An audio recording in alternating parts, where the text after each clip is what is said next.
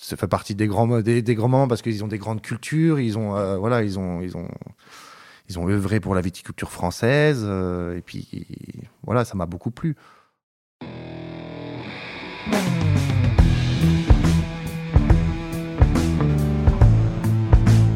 Le vin, le jaja, le pinard, le pif.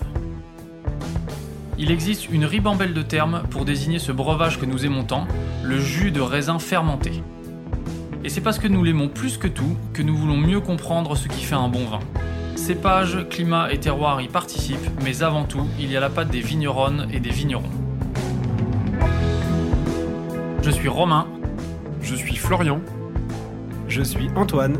nous sommes trois copains et nous vous emmenons à la rencontre de ces hommes et de ces femmes dans leur domaine pour les interroger sur la magie de leur métier et leur vie au milieu des raisins, des vignes et des barriques. Bienvenue à toutes et à tous dans le bon grain de l'ivresse.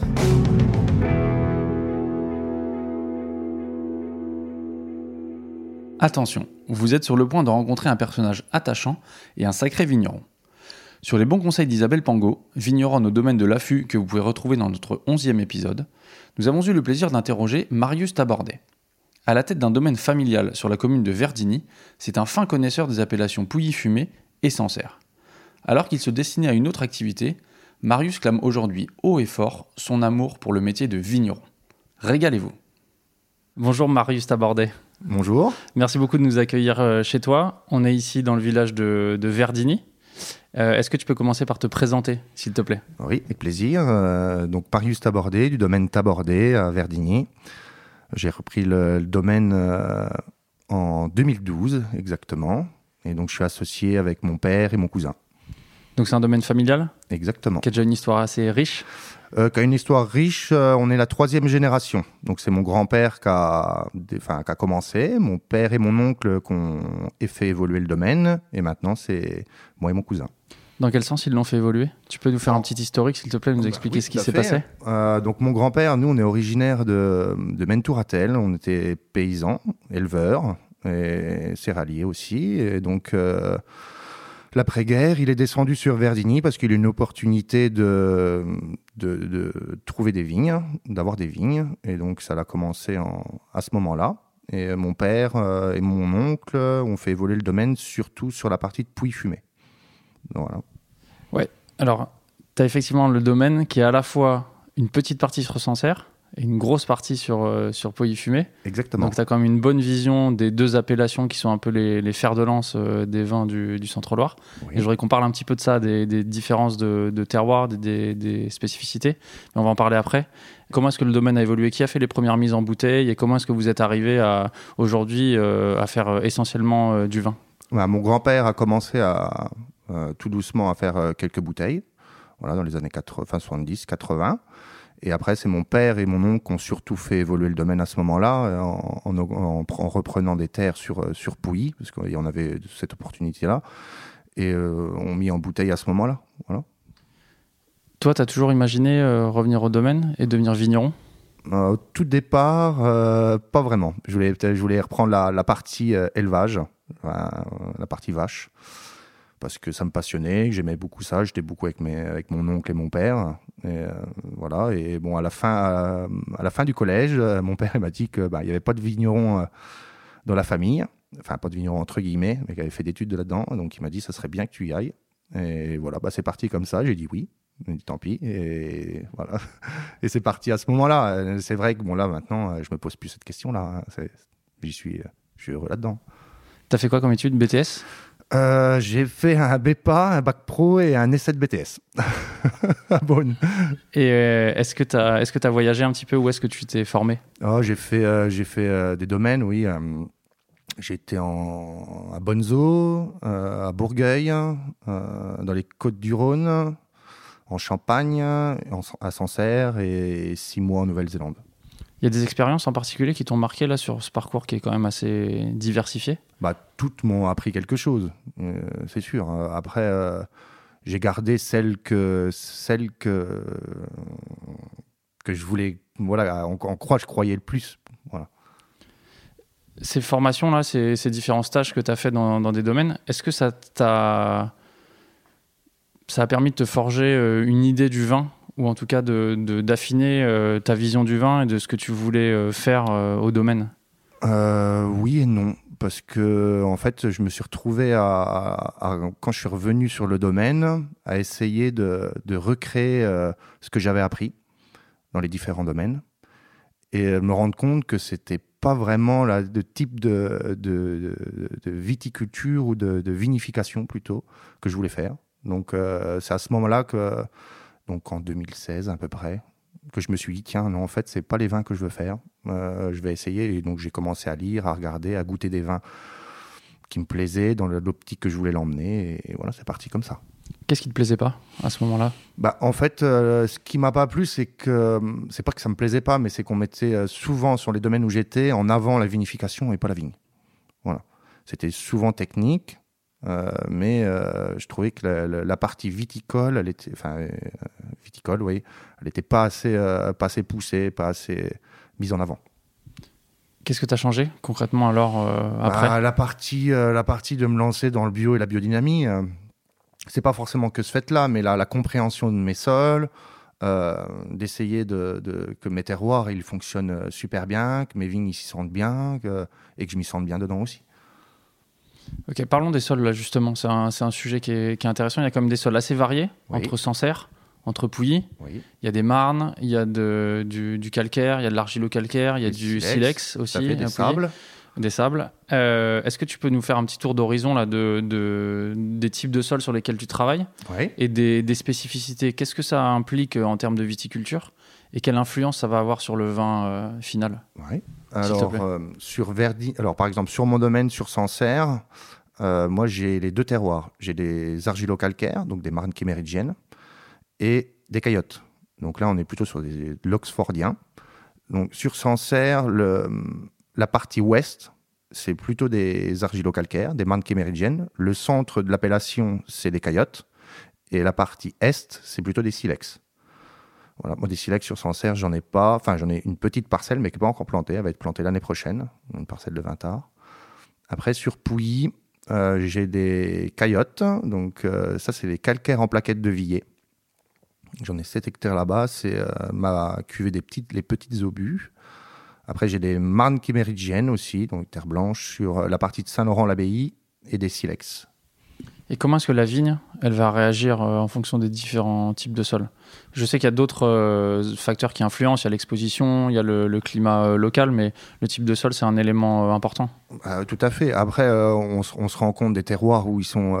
plus on est dans les argiles, surtout avec les années de sécheresse, les, choses comme ça, on se rend compte que dans les argiles, les marques américaines, les vignes peinent moins déjà, donc ça fait des vins souvent les années solaires plus avec une pointe d'acidité de fraîcheur en plus. Et sur les parties de caillotte, comme moi, sur les petites obus, c'est des terroirs très drainants. Et donc, ça m'apporte, euh, enfin, sur les fins de euh, maturité, ça monte vite en, alcool. Donc, il faut y faire attention. Et à Pouilly, c'est un peu, c'est un peu la même chose? C'est justement là, c'est des terroirs de Pouilly, oui, tout à fait. Sur Sancerre, c'est un peu la, la même chose. Hein. De toute façon, il euh, faut se méfier à l'heure actuelle des, des, des montées en, en alcool. C'est là-dessus que je travaille. C'est le pour moi le plus compliqué euh, pour un vigneron. Parce que euh, quand tu es tout seul à choisir la date de, vendange, euh, c'est pas facile. voilà. Justement, c'est un sujet dont on entend pas, mal parler, ça, les, montants d'alcool, notamment dans le, bah, dans le Sancerrois aussi, sur des pinots noirs qui peut-être atteignent leur limite de maturité. Comment, euh, tu, viens de dire que c'est un sujet toi qui te concerne beaucoup, comment euh, tu l'approches et quelles sont éventuellement euh, les solutions, si solutions il y a, bah, sur ça? Les solutions, quelles solutions on a C'est déjà des, les, le feuillage, il faut éviter que les raisins dans le temps, enfin il y a une dizaine d'années, euh, les, pinots noirs, euh, tous les ans, on est feuillé, on est feuillé euh, soleil levant ou les choses comme ça. Maintenant, on essaye de garder du feuillage pour éviter les grillures, les, concentrations. qu'est-ce qu'on pourrait avoir? Attends, je suis réfléchir. Attends, excuse, mais qu'est-ce que je pourrais avoir? C'est pas, pas évident. Après, c'est la date, de vendange qui fait le tout. sur des pinots noirs, je dirais qu'on peut laisser de la grappe entière pour ramener une partie, de, une partie mentholée, une partie un petit peu tannique qui va ramener de la fraîcheur sur les vins. Et sur les sauvignons, euh, c'est un peu la même chose. Hein. Euh, essayer d'éviter de, maintenant de rogner trop serré, remonter un peu à l'auteur de rognage pour faire de l'ombrage. Et puis, euh, et puis une date de vendange voilà, optimale pour pas qu'elle, ça, que, ça, que ça monte trop en, en- degrés. Quand tu choisis ta date de vendange avec, ces degrés, tu as la maturité euh, des tanins et la maturité des autres composantes du vin, ou tu commences aussi à sentir un décalage entre ça, entre la Bah, grosse montée en alcool et les. euh, Qui- ouais, ce qui me, moi surtout sur mon terroir de Villiers, euh, des petites obus, qui est en fait ce qui est, ce qui est, ce qui est compliqué pour moi, c'est que quand je- pour moi je suis à la, à la date de, enfin la bonne date de vendange, euh, ça veut dire que la, la pulpe elle est liquéfiée. Et là c'est là je pense que je me trompe, c'est que quand je suis à ce niveau-là, je suis à, bah, là ces années-ci, je suis à pas loin de 14. Donc il faudrait que je, je garde un, un petit peu de croquant quand même, de tannique de la peau, et ça me permettrait de regagner de la fraîcheur. Et ça, c'est pas facile hein, à faire. Je trouve que c'est la partie la plus dure, euh, la plus dure parce que en trois jours de temps, euh, on peut avoir euh, des 25, 30 degrés et qui te, qui remontent d'un seul coup tout en, en, en degrés. Quoi. Donc on a parlé un peu de Pouilly, un peu de Sancerre. Ouais. Euh, c'est deux appellations qui sont proches, à la fois en termes de, de, de- déjà de cépage, parce que le- il y a le Sauvignon blanc qui, fait. qui des deux domine, côtés. voilà, des deux côtés. il y a des terroirs qui sont assez proches. Oui. Malgré tout, les vins ils sont un petit peu différents et les réputations, elles sont très différentes. Mhm. Comment ça se fait que euh, Sancerre tient un peu, euh, est un peu sur le devant de la scène et Pouilly, on a l'impression qu'il est un, un petit peu moins, qu'il est un petit peu euh, dans l'ombre de Sancerre? Euh, pourquoi? Je dirais que parce que déjà, il y a 300, 300 familles à Sancerre et 150 sur Pouilly. Que euh, il y a eu plus, euh, je pense, de Sancerrois qui ont mis, euh, qui ont fait attention à leur, euh, voilà, leur terroir, à leur, à leur vin, et qui ont, qui ont été précurseurs aussi de se déplacer plus rapidement sur, sur, les, sur, sur le, monde entier pour, promouvoir les vins. Sans- voilà, pour moi, c'est une appellation qui, qui va bien, qui, voilà, il y a plein de jeunes qui, qui lancent des choses euh, super, donc euh, ça va, ça va venir. Est-ce que tu sens une différence sur euh, la façon de vendre euh, tes vins de Sancerre versus Pouilly fumé? Il y a, il y a, pareil, il y a une dizaine d'années de ça, oui. Euh, les importateurs, quand ils venaient, on vendait du Sancerre s'ils nous prenaient peu de Pouilly. voilà. Euh, mais c'est surtout moi cette difficulté que j'ai parce que j'ai j'ai 5 hectares de Sancerre et 16 de Pouilly fumé. Donc euh, c'était ça qui était difficile pour moi. À l'heure actuelle, non. Maintenant, euh, les gens qui viennent, ils me prennent du Pouilly fumé sans Sancerre, il n'y a pas de souci. Comment est-ce que tu décrirais les vins Enfin, en tout cas, la différence qu'il y a dans les vins entre Sancerre et, et Pouilly? Pour moi, le, le Sancerre, c'est plus minéral, un peu plus sec. Et le Pouilly, c'est un petit peu plus généreux, peu plus de volume de bouche. Enfin, pour mon domaine. hein. Et qu'est-ce qui marque la différence euh, entre les deux? Bah, J'ai une proportion d'argile un petit peu plus importante sur Pouilly. Donc, euh, c'est ça qui fait la différence pour moi. Et ça, tu... c'est un atout, là, euh, maintenant, tu dis, pour les montées en alcool, là, ou pour les, les, les- Ah bah, les années chaudes, là, d'avoir une proportion d'argile plus importante? Ah bah oui, c'est des feuillets d'argile, donc ça, ça, ça maintient l'humidité beaucoup plus que des calcaires ou c'est des sols très drainants. Alors, juste avant, en micro, là, on parlait un petit peu de, du podcast euh, que, que tu écoutes et des vignerons, en tout cas des vignerons qui te- qui Ouais. t'intéressent. Et euh, tu nous as parlé de Pierre Auvernois, on a senti qu'il y avait une, une sensibilité euh, commune. Tu nous as aussi parlé un petit peu en préambule tout à l'heure là, de, du bio et de la biodynamie. Oui. Qu'est-ce qui te séduit ou qu'est-ce qui te convainc dans cette démarche du bio, de la biodynamie et comment est-ce que tu en es arrivé là? Bah, moi, je le conçois. euh, je trouve que qu'on arrive à aller jusqu'à la biodynamie, c'est aussi un. C'est pas forcément que la biodynamie, mais c'est le, cette sensibilité qu'on a en plus pour nos, pour nos vignes et nos vins. C'est qu'on devient encore un, petit peu plus pointu, on essaye encore d'aller rechercher quelque chose pour, euh, pour euh, qu'elles se sentent bien et qu'elles qu'elles nous fassent le- les meilleurs raisins possibles. C'est ça qui me, qui me passionne en fait. Et moi, par, la même occasion, me ressentir encore bien dans mes vignes. Qui est-ce qui t'a amené sur ce, sur ce chemin-là? Est-ce qu'il y a des gens qui t'ont influencé et qui t'ont convaincu? Euh, oui, pff, qui m'ont influencé, je sais pas, mais en tout cas, euh, en tout cas, euh, des personnes que j'ai rencontrées, oui, Vincent Dovissa à Chablis, ma femme est de Chablis. Elle est vigneronne, ses parents sont vignerons à Chablis. Donc j'ai eu pas mal, de- je l'ai rencontré pas mal de fois et je trouvais que sa façon de parler, sa, ses vins, ces choses-là, sa façon de faire, euh, bah, ça, me, ça, ça me touchait. Alors je sais pas pourquoi, mais j'ai tout le temps l'impression en fait que quand tout le monde va dans un sens, euh, bah moi je vais dans l'autre sens. Je sais pas comment dire, mais donc, du coup lui sur sur le Chablisien par exemple, quand tout le monde allait dans dans une viticulture conventionnelle, on va dire entre guillemets, et ben lui non, il allait en arrière sur des choses, euh, des enfin des levures indigènes, euh, sur euh, de la biodynamie, des choses comme ça. Je suis un peu dans cette façon de faire. Est-ce que tu as vu des changements concrets dans tes vignes Oh, bah, et dans les vins quand tu es passé au bio et puis à la, à la biodynamie? Euh, le plus pour moi. Après, les vins, c'est- compliqué parce que le l'élevage, les, vinifications, ils peuvent, euh, ils peuvent euh, rentrer en compte et donc changer un peu l'aspect. Par contre, au niveau des vignes, oui.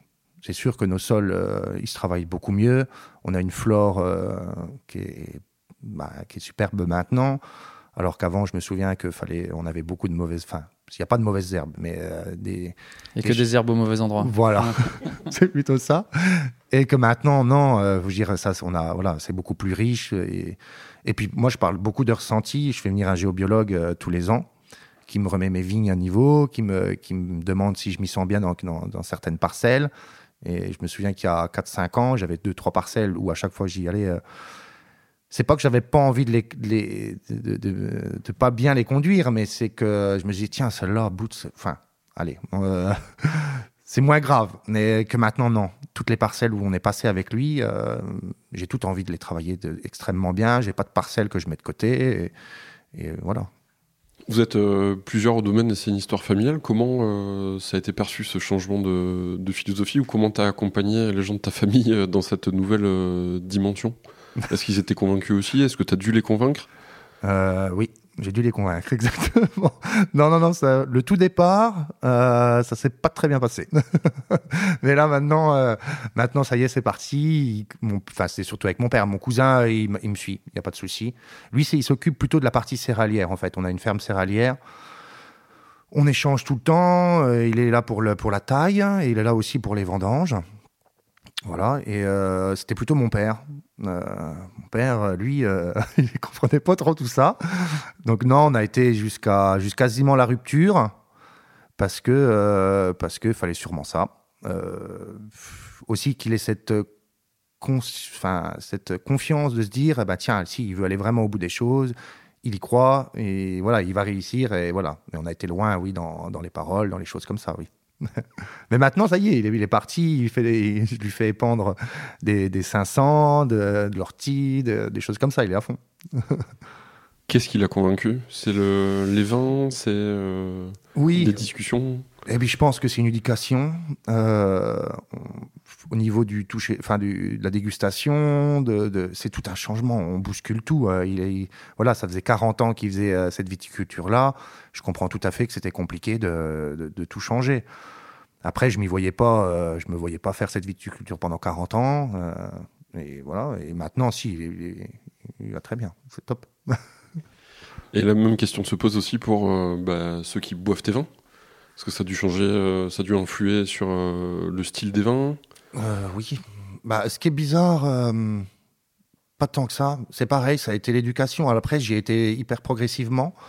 C'est-à-dire que, euh, par exemple, juste au niveau des levures indigènes, le tout départ, c'est les 16, 2016. Euh, je faisais deux cuves de, de levure indigène et quatre en, en levure neutre sélectionnée. Et puis 17, euh, voilà, un petit peu plus de levure indigène, et puis ainsi de suite, jusqu'à arriver à 100%. Et les gens n'ont pas forcément, euh, voilà, sont, pas dit, tiens, euh, oui, il y a eu un changement, mais j'apprécie pas. Voilà, j'essaye quand même de travailler quand même entre guillemets proprement. Donc euh, voilà, je...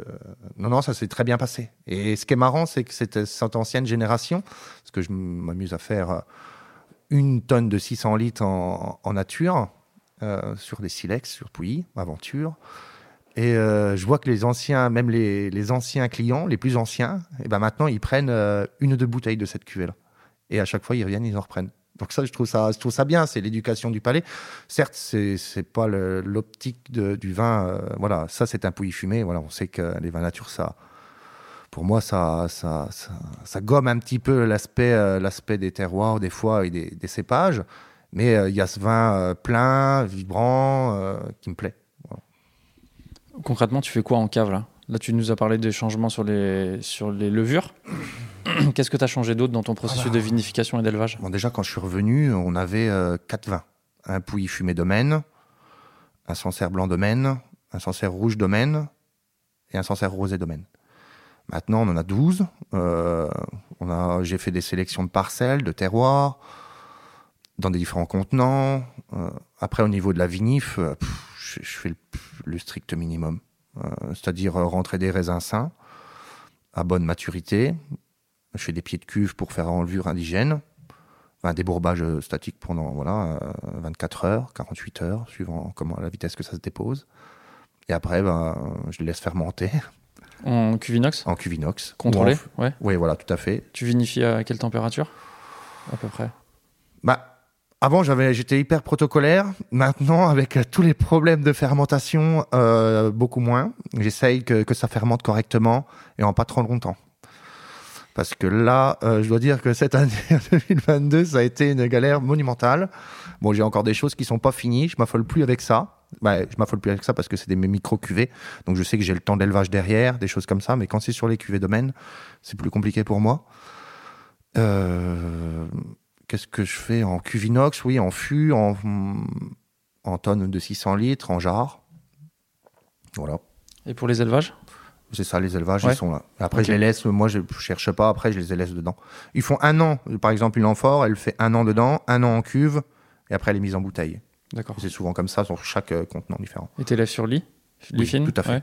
Après, suivant les millésimes, pas forcément. Par exemple, 2022, c'est- moi, c'est encore assez riche. Ça fait encore euh, pas loin de 14. Donc là, j'ai fait un pré, un pré- un pré-soutirage. Enfin, voilà, j'ai soutiré encore un coup pour essayer de vraiment garder le, le minimum, que ça m'enrichisse encore pas trop les vins. Les problèmes de fermentation que tu viens d'évoquer là, est-ce que tu as identifié l'origine de ces problèmes? Euh, alors, comment dire alors, Moi, déjà, en plus, sur mon domaine, je fais 100% les malots. Euh, sur les vins, généralement, ils se déclenchent plutôt en fin de fermentation. Donc, vraiment, quand il reste plus beaucoup de sucre, les malots se font, et après, les sucres se terminent gentiment. Cette année, ça s'est fait en plein milieu, avec euh, des 40 grammes de sucre, euh, 50 grammes, et ça a tout arrêté.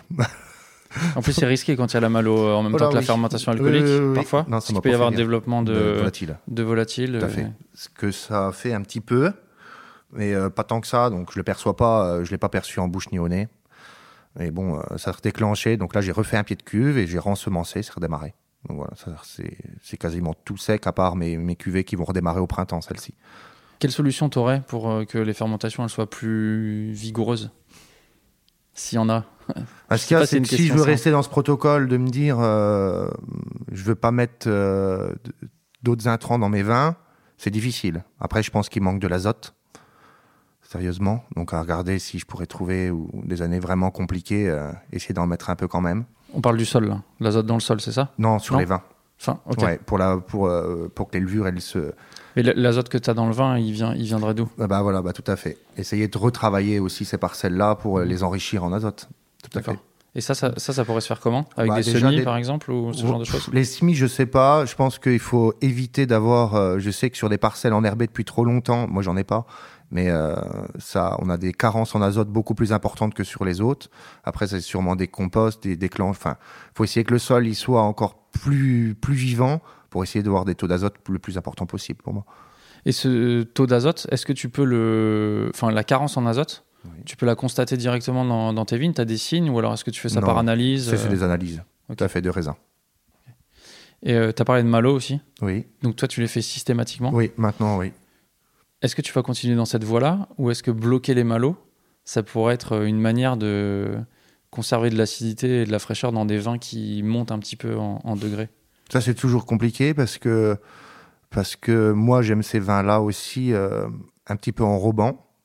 Et en fait, pour moi, c'est plutôt euh, l'élevage long qui va ramener cette acidité, cette fraîcheur, plutôt que de bloquer les malots. Si on se bloque sur les malots, moi, ça me fait travailler des vins. Donc, bloquer des malots, il n'y a, qu'une solution, c'est de mettre du soufre à l'heure actuelle. Donc, ça, je me l'interdis pour le moment. J'en mets du soufre, mais avant mise en bouteille. Mais jusqu'à la mise en bouteille, j'en mets pas. Et hum, je trouve que on a peu de malique ces années-là, de toute façon, donc c'est peu perceptible. Euh, après, c'est des élevages qui demandent plus de temps pour les vins qui se réouvrent derrière et qui ramènent cette tension. Tu viens de faire un lien entre l'élevage et l'acidité ou la fraîcheur potentielle des vins. Mhm. Euh, c'est quoi ce lien, justement? Bah Pour moi, il faut, il faut du temps pour digérer l'alcool. Et souvent dans les, dans les contenants, dans le bois, dans les 600 litres par exemple, et eh ben, c'est 2-3 ans après où, revient cette fraîcheur. Il faut être, faut être patient et pas les brusquer. Si on les brusque sur des, sur des millésimes solaires, on va donner de, de l'astringence, de la séchance, pour moi, et ce côté très, enfin, alcooleux que si on les laisse patienter euh, tranquillement, on aura ce côté euh, facile, plein plus frais sur les mains. Et tu arrives à avoir cette patience ou tu as la possibilité aussi économique Parce que c'est un sujet aussi d'avoir bah, cette patience ou... Sur les cuvées domaines, non. J'ai pas cette patience parce que 2016 et 2017, j'ai quasiment gelé à 100% sur Pouilly, pas sur Sancerre. Donc j'ai pas économiquement, euh, voilà, je suis obligé de, lancer la machine à cette taux. Mon objectif est de rattraper ça, d'avoir un an euh, pour, euh, pour les élever correctement.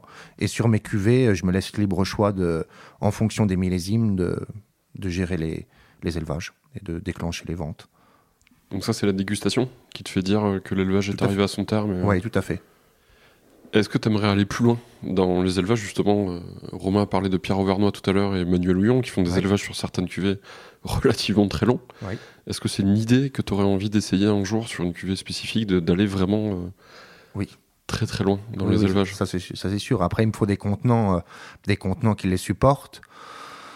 Là maintenant déjà euh, sur les sauvignons, euh, je dis pas que c'est rare, mais je fais des trois ans d'élevage, donc euh, ce qui est déjà pas mal sur une tonne. Donc faut pas non plus, c'est pas une grosse proportion du domaine. Mais là j'ai fait des devis là pour des cuves tronconiques. voilà, c'est un constructeur de la région, Guillaume Lacroix, et ça serait pour travailler sur des choses comme ça, oui, des élevages beaucoup plus longs. Quand tu regardes le, chemin que tu as parcouru là depuis le, passage en bio et, la biodynamie, est-ce que tu es content de ce que tu as fait? Est-ce que tu es content des vins que tu fais euh, aujourd'hui, qui sortent aujourd'hui? Euh, bah, je, pense que je manque de précision encore parce que, parce que, parce que je fais 12 cuvées et qu'il me, faut du, me faudrait du monde pour euh, bien surveiller les, fermentations, préparer, préparer correctement les, les, pieds de cuve. C'est pas que je le fais mal, mais ce qu'il y a, c'est que c'est quand même du boulot et c'est compliqué. Je suis pas sûr qu'arriver à la retraite. T'as encore un peu de temps, non? Non, mais que je sois arrivé à la retraite, je me dise, tiens, euh, bah si, je, suis content du chemin que, que je prends.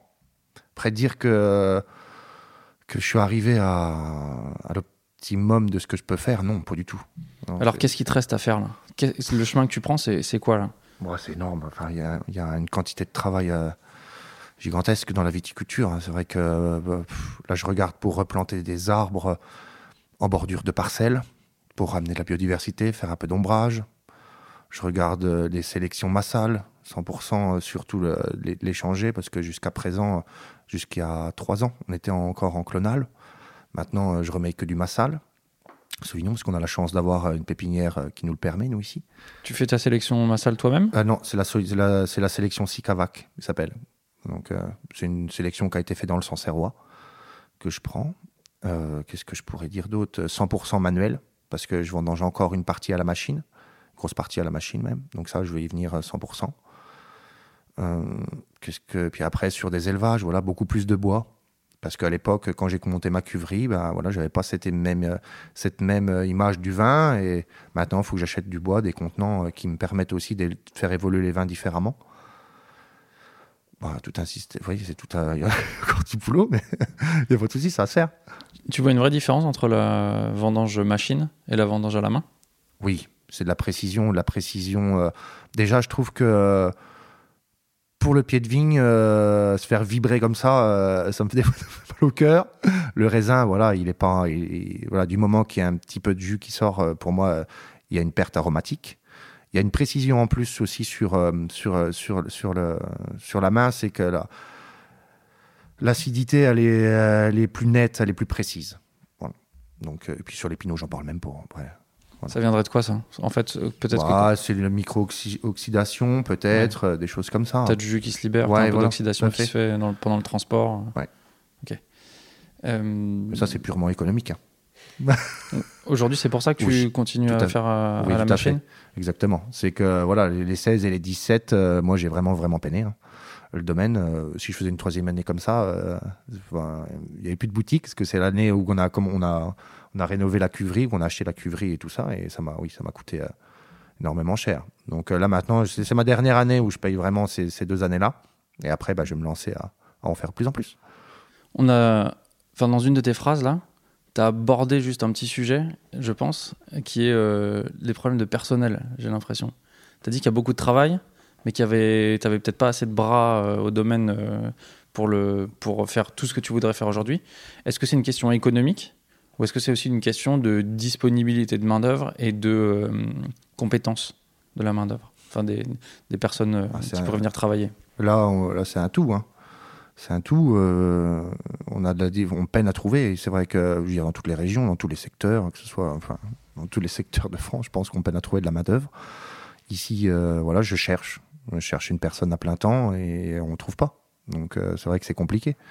Au moins pour me, pour me libérer du temps, être plus précis en, en vinif, des choses comme ça. bah, pas forcément le faire le soir euh, en panique. euh, voilà. Donc, euh, ça serait bien. Après, c'est aussi un apprentissage parce qu'il faut savoir. ce qui est compliqué, c'est que pour moi, j'ai pas encore fini de, de peaufiner toutes les choses que j'ai à faire en vigne. Et donc, du coup, je peine à me dire tiens, je vais mettre quelqu'un qui va me remplacer alors que j'ai pas encore fini mon, bah, mon travail.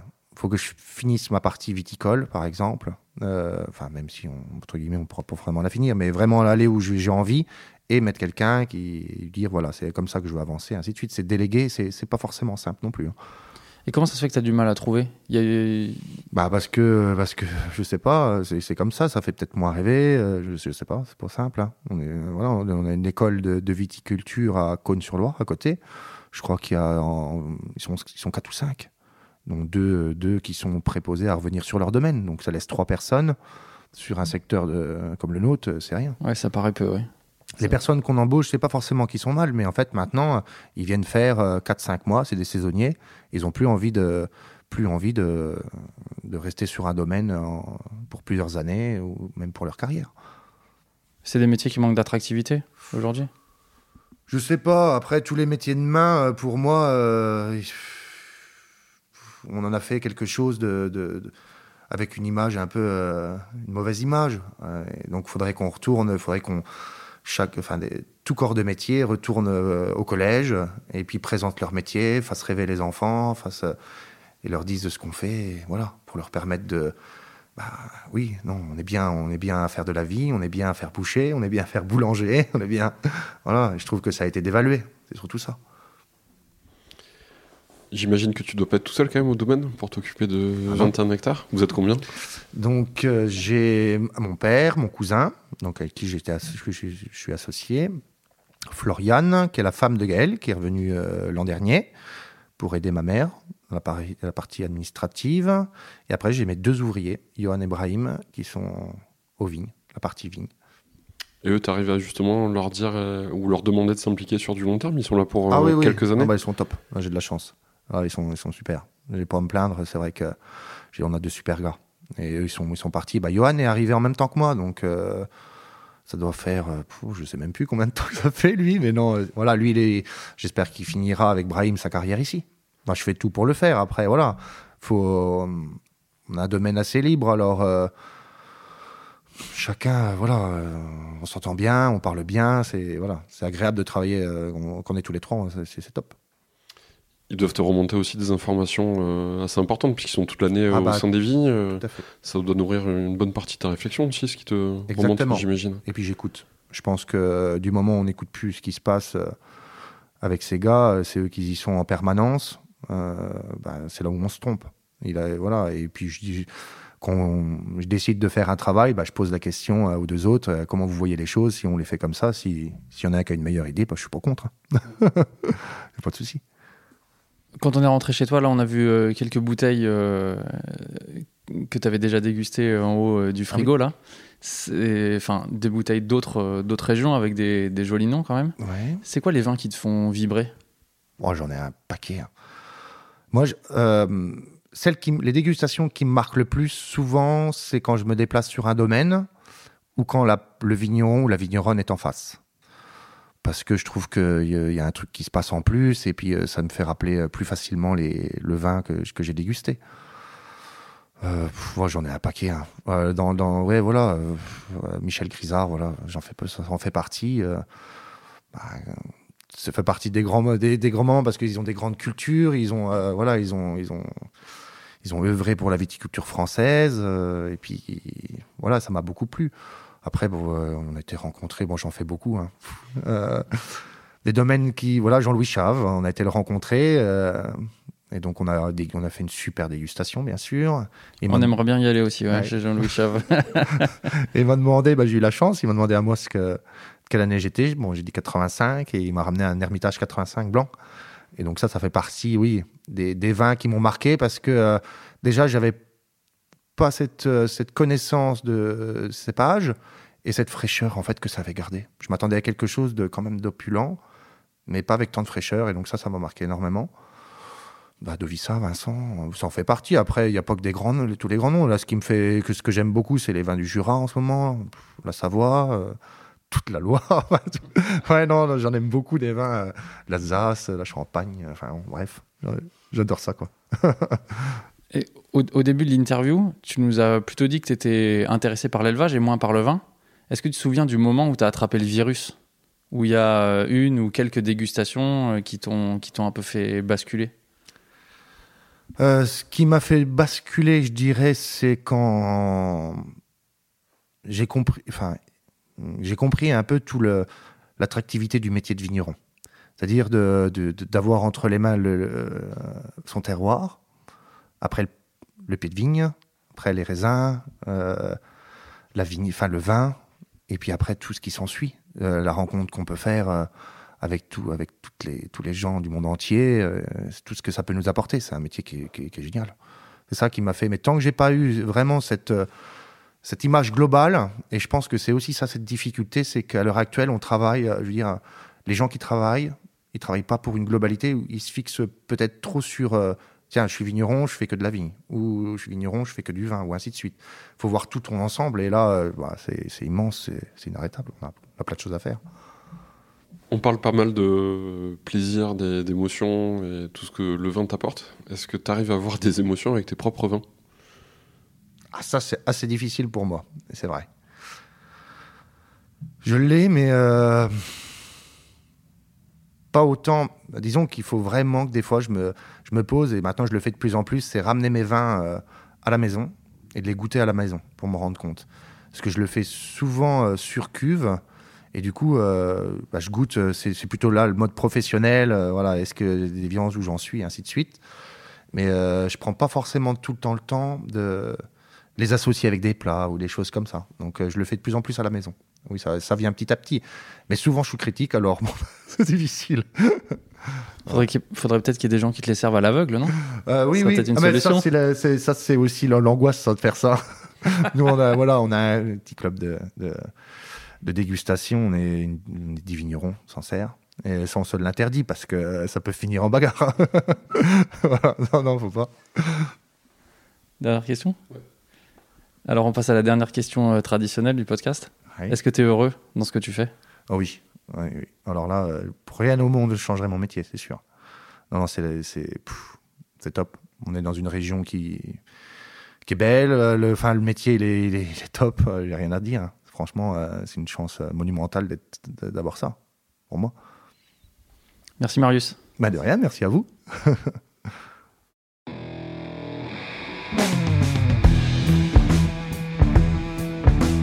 Merci Marius pour ce moment intime et joyeux. Et surtout, merci de nous aider, ainsi que les auditeurs et les auditrices, à mieux appréhender les terroirs de Sancerre et Pouilly. Et bravo pour les vins touchants que vous produisez au domaine. Chers auditeurs, chères auditrices, encore un domaine à ajouter à la liste des vins d'émotion. Une liste déjà longue, j'en suis certain, et qui sonne comme une formidable promesse. Je suis Romain Becker et vous écoutez Le Bon Grain de l'Ivresse. Réalisation Romain Becker, Antoine Sica et Florian Nunez. Merci à Emmanuel Nappet pour la post-production, à Emmanuel Doré pour le générique original et à Léna Mazilu pour les graphismes. On se retrouve très vite pour de nouvelles aventures viticoles. D'ici là, éclatez-vous et buvez bon!